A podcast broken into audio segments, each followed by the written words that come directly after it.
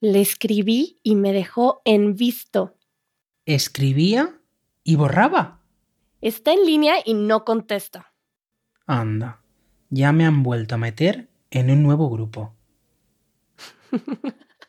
Easy Spanish Podcast. Seguramente se sienten familiarizados con de estas expresiones y porque esta vez vamos a hablar sobre los mensajes. ¿Verdad, Iván? Sí, sí, sí. Estoy, estoy muy, muy nervioso con este tema, ¿no? Porque es un tema muy, muy divertido y creo que, que vamos a pasar un buen rato. Seguro porque cómo se presta mucho la interpretación ahora a los mensajes y estos momentos que pues la gente puede saber ciertas cosas y también diría que hay muchos malentendidos. Total, además que a mí personalmente me da la sensación que cada vez tenemos como muchas más formas y maneras de comunicarnos y a la vez se me complica muchas veces que la gente entienda un poco cómo me estoy intentando comunicar, ¿no? Entonces me hace gracia porque se pierde un poco la finalidad de estas herramientas que tenemos, ¿no? Es decir, pues expresarte, que la gente entienda tu mensaje y como tú dices, muchas veces hay pues estas, estos momentos que hacen que pues que puedan ocurrir malentendidos. Pero te refieres a las diferentes plataformas en, en donde nos podemos comunicar o más bien el mensaje en sí que sea malinterpretado? El mensaje en sí, ¿no? Es decir, antes pues eh, teníamos que hablar de forma como muy breve y expresar lo que, lo que uno quería de una forma pues muy corta y que se entienda claramente. Ahora, como podemos estar escribiendo, escribiendo, escribiendo y no pasa nada, no, hay ningún coste añadido, eh, muchas veces creo que se pierde esta... Mm, esta, eh, pues digamos, facilidad o esta habilidad. Practicidad. De expresarse, exacto, sí, de ser directo, de decir quiero esto y esto lo digo así y lo quiero así, ¿no? Mucha gente como que, se enrolla demasiado para, para, decir las cosas que quiere y creo que con estas plataformas pues es aún peor porque les das pues más pie a, a que, a que se enrollen básicamente. Pues yo en realidad creo que te podría decir que únicamente utilizo los chats escritos para cuestiones muy prácticas. Cuando realmente quiero tener una conversación con alguien y darle muchas vueltas a algo, eh, utilizo las llamadas. No, es muy extraño que me ponga a platicar con alguien por mensaje, únicamente cuando sé que esas personas se sienten incómodas por las llamadas, que ahora sucede, ¿no? También que antes le hablabas a alguien por teléfono y era muy natural que que podías y ya dependía de la otra persona que contestara o no. Y ahora por los mensajes, hay gente que lo siente invasivo cuando les llamas por teléfono. Entonces tienes que mandar un mensaje antes, ¿no? Como te puedo llamar. ¿Te puedo llamar? Y te dicen no. y tú ves que están, pues eso. O no, hay gente, es verdad, mucha gente lo evita, el tener que llamar, o gente que no le gusta llamar a los sitios. ¿No? Por ejemplo, no lo sé, tienes que pedir algo, pues, o tienes que llamar a. Tienes que llamar a un servicio de atención al cliente. Y hay gente que prefiere enviar un email, prefiere ponerse en el chat en línea, antes que, que llamar, ¿no? Sí, una aplicación y antes que llamar, ¿no? Que como que vergüenza llamar, ¿no? No sé cómo se hace. Sí, pues yo estoy muy acostumbrada al teléfono. Mucho tiempo yo tuve, de hecho, celulares que únicamente mandaban mensajes y llamaban. Me tardé mucho tiempo en tener un, smartphone hasta que lo necesité. Entonces muchas veces yo llamaba y también me parecía gracioso que mucha gente no me hablaba por teléfono, no me invitaba a lugares porque no tenía WhatsApp. Porque a nadie se le ocurría llamarme por teléfono. Me decían, es que no tienes teléfono. Fíjate, qué horrible, tengo teléfono. sí tengo teléfono. Pero ya nadie me llamaba. Pero ya nadie me llamaba. ya nadie se atrevía, ¿no? Mira, eso que comentas es algo que a mí siempre me ha quedado un poco la espinita, ¿no? De decir, tener un teléfono que sirve simplemente, pues eso, para llamar y máximo enviar algún mensaje, ¿no? Porque ahora me da un poco la sensación que todos vamos por la calle con un ordenador metido en el bolsillo, ¿no? Que hace miles de cosas y en realidad te paras a pensar y dices, pero ¿para qué utilizo yo el teléfono? ¿No? Pues eso, para hacer fotos, para hablar por teléfono, para enviar algún mensaje, pero no sé, la brújula del teléfono, por ejemplo. ¿Cuántas veces utilizo la brújula del teléfono, no? Más o menos ubico sin brújula en dónde está el norte, etcétera. Por ejemplo, la utilizo cuando me mudo a un nuevo departamento. Siempre me gusta ubicar como en dónde está o una nueva casa, ¿no? Ah, claro, sí. Eh, sí, yo lo hice para las plantas también eso, ¿no? Como saber en qué, en qué, si al sur, al norte, ¿no? Cuando, cuando iba mejor. Pero, no sé, tengo la sensación que tenemos un montón de aplicaciones en el móvil y que no utilizamos ni pues la mitad. O también el hecho de que tengamos tantas cosas en el celular hace que estemos en constante contacto con un mundo enorme, amigos, trabajo, constantemente. Em, a mí me sucede que es mi despertador, mi celular. Y siempre tengo presente que, que necesito un despertador, porque no me gusta levantarme en la mañana y lo primero que veo son muchísimos mensajes que hacen que mi cerebro se vaya hacia esos lugares. Total, sí, sí, sí, se pierde esa magia de despertarte y no tener como, como un poco sorpresa, ¿no? Pues un poco de, de privacidad, ¿no? Como un poquito de un momento para ti antes de salir a, al mundo y tener tantos pensamientos. Total, total. Pero mira, volviendo un poco al tema que mencionabas al principio sobre chatear, ¿no?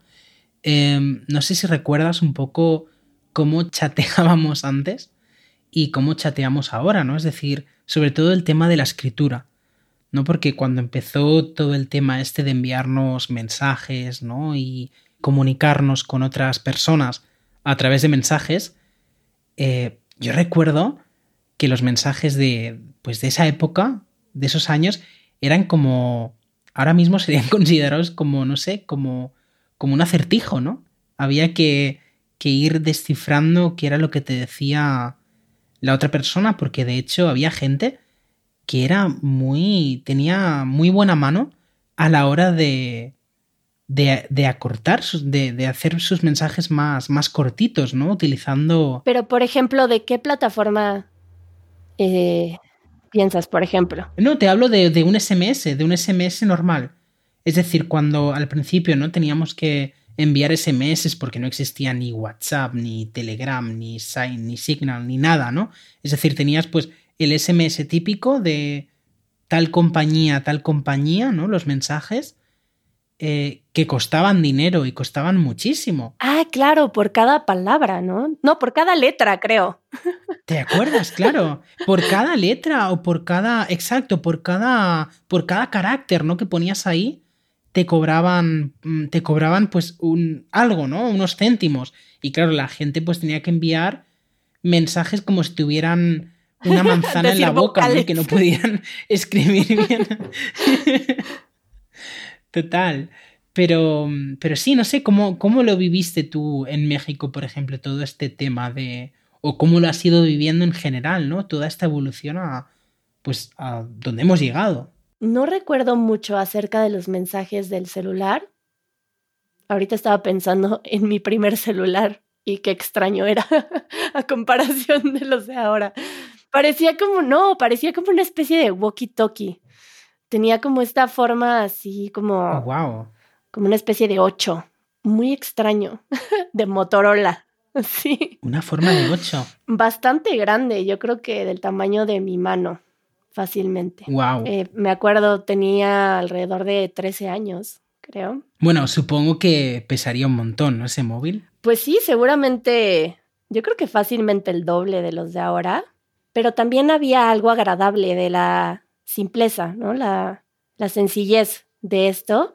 Y recuerdo que eh, en mis tiempos de adolescencia, comenzaba el Internet a volverse más popular y había eh, esta plataforma que era Messenger, pero sí se utilizaba no para mensajes prácticos, sino para platicar, para hablar con tus amigos. Y te quedabas de ver en Messenger. Fan de Messenger. Sí, sí, sí, sí, sí. Que tenías tus estados, tus fotos, enviabas zumbidos. Bueno, bueno, bueno. sí. ¿Cómo era tu Messenger, Pau? ¿Te acuerdas? No, no me acuerdo. Ahorita que dijiste de los estados, me acuerdo que yo siempre hacía dibujos con muchos puntos y rayas y ¿te acuerdas? Oh, wow, sí, había gente que tenía como como mariposas, ¿no? Entre los puntitos que hacía. Porque no existían los emojis ni los stickers. Ahorita ya esto está muy avanzado, pero antes se hacían figuras con las líneas, con las comas, los puntos y hacías caras. Pero sí que había, sí que había emojis. Yo recuerdo utilizar en Messenger emojis y, por ejemplo, también había como, no quiero decir GIFs, pero eran como emojis que se movían y te ocupaban toda la pantalla. Te enviaban un beso, por ejemplo, y te salían unos labios así gigantes y te ocupaban toda la pantalla. No recuerdo eso. No recuerdo los emojis en Messenger, no. Ah, wow. pues sí, pues ahora existen muchas diferentes plataformas y cada una tiene, digamos, su estética, ¿no? Y también en, según el país utilizamos más unas plataformas que otras. Claro, eso es verdad. Eso es verdad porque, por ejemplo, en España somos muy fans de... Pues eh, nos gusta mucho WhatsApp, ¿no? Creo que es como... Una vez leí que como el 80% de los españoles tenían WhatsApp o un número más alto, lo cual me pareció, mm, no sé, muy curioso, ¿no? Pero en otros países WhatsApp no es tan famoso. Por ejemplo, en Rusia se utiliza mucho Telegram. WhatsApp no es tan conocido. Claro, y ahora yo creo que en México también es la plataforma que más se usa, aunque no tengo el dato oficial, pero lo observo. Mi, mi mamá cambió a Telegram y ya no tiene WhatsApp y para mí es un tema que no estoy muy, muy pendiente de Telegram, que no estoy muy pendiente de Telegram y a veces me pierdo muchos de sus mensajes. Entonces decidimos que íbamos a hablar por Messenger, porque, porque esa plataforma sí la utilizaba para más personas, porque si no, nada más me metía a Telegram para hablarle a ella, lo cual nunca pasaba, y le dejé de, de escribir mensajes. Claro, ¿y cómo es el tema, por ejemplo, de Facebook en México? Porque yo tengo la sensación de que en España, en estos últimos cinco o seis años, Facebook ha perdido como mucha mucha reputación o, muchos de sus usuarios que solían estar mucho en Facebook. O sea, yo, por ejemplo, si le digo a alguien, ¿no? Oye, ¿tienes Facebook en España? La gente te mira raro, como, oye, pero tú de qué año vienes, ¿no? Ah, wow. Bueno, eh, yo lo he observado también, que está perdiendo popularidad. Eh, pero todo el mundo lo tiene, yo creo que porque lo utilizan como un medio de comunicación, más por el Messenger, pero ya no es algo que haya una constante interacción. Y también veo que depende, eh, las formas de, de comunicarse, de mensajearse, no solamente dependen del país, sino, bueno, en México, que es un país muy grande, depende de cada lugar, de cada estado, cada, cada ciudad. Por ejemplo, aquí donde vivo, todo se mueve por WhatsApp y he ido a otros lugares en donde utilizan más el Facebook para reunirse, para armar grupos y aquí todo es por WhatsApp. Nadie utiliza Facebook. Creo que muchos de mis mejores amigos de, de aquí, de Valle de Bravo, no los tengo en Facebook. Sí, eso es curioso. Creo que se suele tener más ahora mismo en Facebook, se suele tener pues a familia y amigos quizás como de la infancia o de cuando... O que viven en otros países. Yo tengo, yo por eso conservo Facebook, porque es mi medio de comunicación con muchas personas que, que viven muy lejos y si no pierdo, claro. pues pierdo el contacto. Sí, porque en otros países creo que sí se suele usar Facebook con más, con más frecuencia, ¿no? Y también para mensajearse, justamente como, como WhatsApp, como Telegram, utilizan mucho el Messenger. Claro. Además, si no me equivoco, creo que es la plataforma con más usuarios del mundo, ¿no? O una cosa así, como dos, mm, dos billones, o sea, dos mil, millon, mil millones de personas que tienen Facebook. Es un número brutal, ¿no? Pero... Ah, no lo sé. Sí, creo que es, es una de las plataformas más grandes, ¿no? Al final, bueno, Facebook también es Instagram y Messenger, ¿no? Bueno, en fin. Em, Pero como esto de los mensajes va en constante evolución, regresando al tema de los mensajes, porque ahorita que me estabas recordando el Messenger y los mensajes SMS y me doy cuenta como cada vez hay una cosa que agregan, ¿no? Como, bueno, las notas de voz, porque acaban de agregar esto de acelerar. Oh, esto es una me bendición. Causa mucha gracia. Esto es una bendición. el, poder adelantar las notas de voz. Porque hay gente que tiene estas notas de voz que es como de, eh, mm, sí, em, pues bueno. Em, sí, y ya se ha ido un minuto y dices, pero bueno. A mí me han dicho incluso como, después de una gran nota de voz, me mandan un mensaje. Disculpa por mi podcast. y tú, bueno. bueno, está Pero yo recuerdo una vez, por ejemplo, una amiga me envió una nota de voz de 17 minutos. Wow. 17 minutos que yo lo primero que pensé es, ¿cómo ha mantenido durante 17 minutos el dedo, sin moverlo?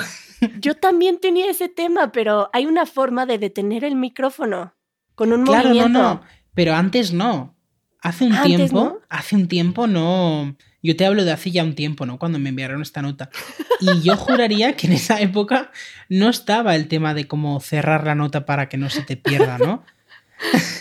Y yo pensé, madre mía, debe tener el dedo rojo, rojo. Entumido. sí, pues es un tema eso de los mensajes de voz, porque yo podría decirte que yo los uso cuando, cuando quiero expresar algo que considero importante que, que se escuche mi tonalidad, que, que no haya tanta malinterpretación.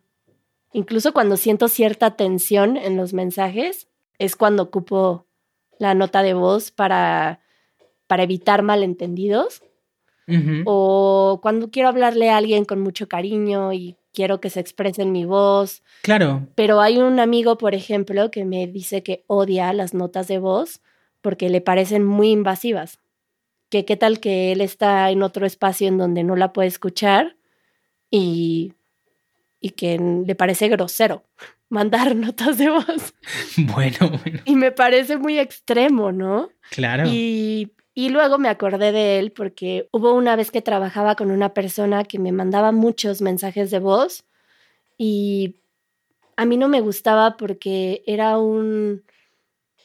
Sí lo sentía invasivo porque, no sé, si era urgente, pues tenía que leer todo el mensaje de voz para saber si realmente era urgente. Entonces no quería, tal vez en algún momento del día, escuchar la voz de mi jefe, ¿sabes? claro. Además que entiendo, entiendo esta parte de cómo, o sea, para mí personalmente tiene que haber como, digamos, una adaptación, ¿no? Es decir, a mí una persona con la que empiezo a hablar, ¿no? Y ya me está enviando notas de voz, me parece un poco invasivo, como tú dices, porque creo que tiene que haber una, confianza mínima. O sea, no me gusta escuchar tu voz la primera vez por WhatsApp, ¿no? O sea, yo me envío notas de voz pues con amigos, con familiares que me conocen ya de hace tiempo, eh, con los que me puedo expresar pues normal, ¿no? Em, pero esta gente que ya la primera de cambio te envía una nota de voz, no me, no sé. Una vez más, esto de los mensajes es mucho a interpretación de cada quien, ¿no? Y también pues muy personal yo te podría decir que hay veces que lo siento invasivo y hay veces que siento que tengo un contacto más personal con alguien que me manda una nota de voz amable y se sintió bien y prefiero tener un contacto más personal, digamos, ¿no? Claro. Y a lo mejor para ti es muy, muy invasivo. Entonces, cada quien tiene como sus preferencias y es muy interesante porque claro que todos lo tenemos muy accesible, siempre está en nuestra mano el celular. Claro, y además que todo depende, como lo que tú dices, ¿no? Que depende quién te envíe la nota de voz, pues te parece bien, o si te la envía alguien que, pues no, no te parece bien, ¿no? Y qué curioso, porque al final no deja de ser una nota de voz, no es nada más, pero todo lo que implica, ¿no? De todo el proceso comunicativo eh, es muy diferente, pues dependiendo de, quién de quién te envíe eso, ¿no? Qué, qué Y a veces son circunstancias. Yo te podría decir que utilizo las notas de voz cuando estoy muy ocupada y no me puedo tomar mucho tiempo para escribir un mensaje. Entonces hace que sea mucho más rápido cuando tengo mucho que decir y no, lo, no tengo tiempo de escribirlo, porque tal vez estoy comprando algo. Claro. ¿Sabes? Em, y pues bueno, pues eso fue todo. Ahí te mando un mensaje, Iván. Genial. Nos escuchamos a la próxima, Paulina. Hasta la próxima, Iván. Adiós. Chao.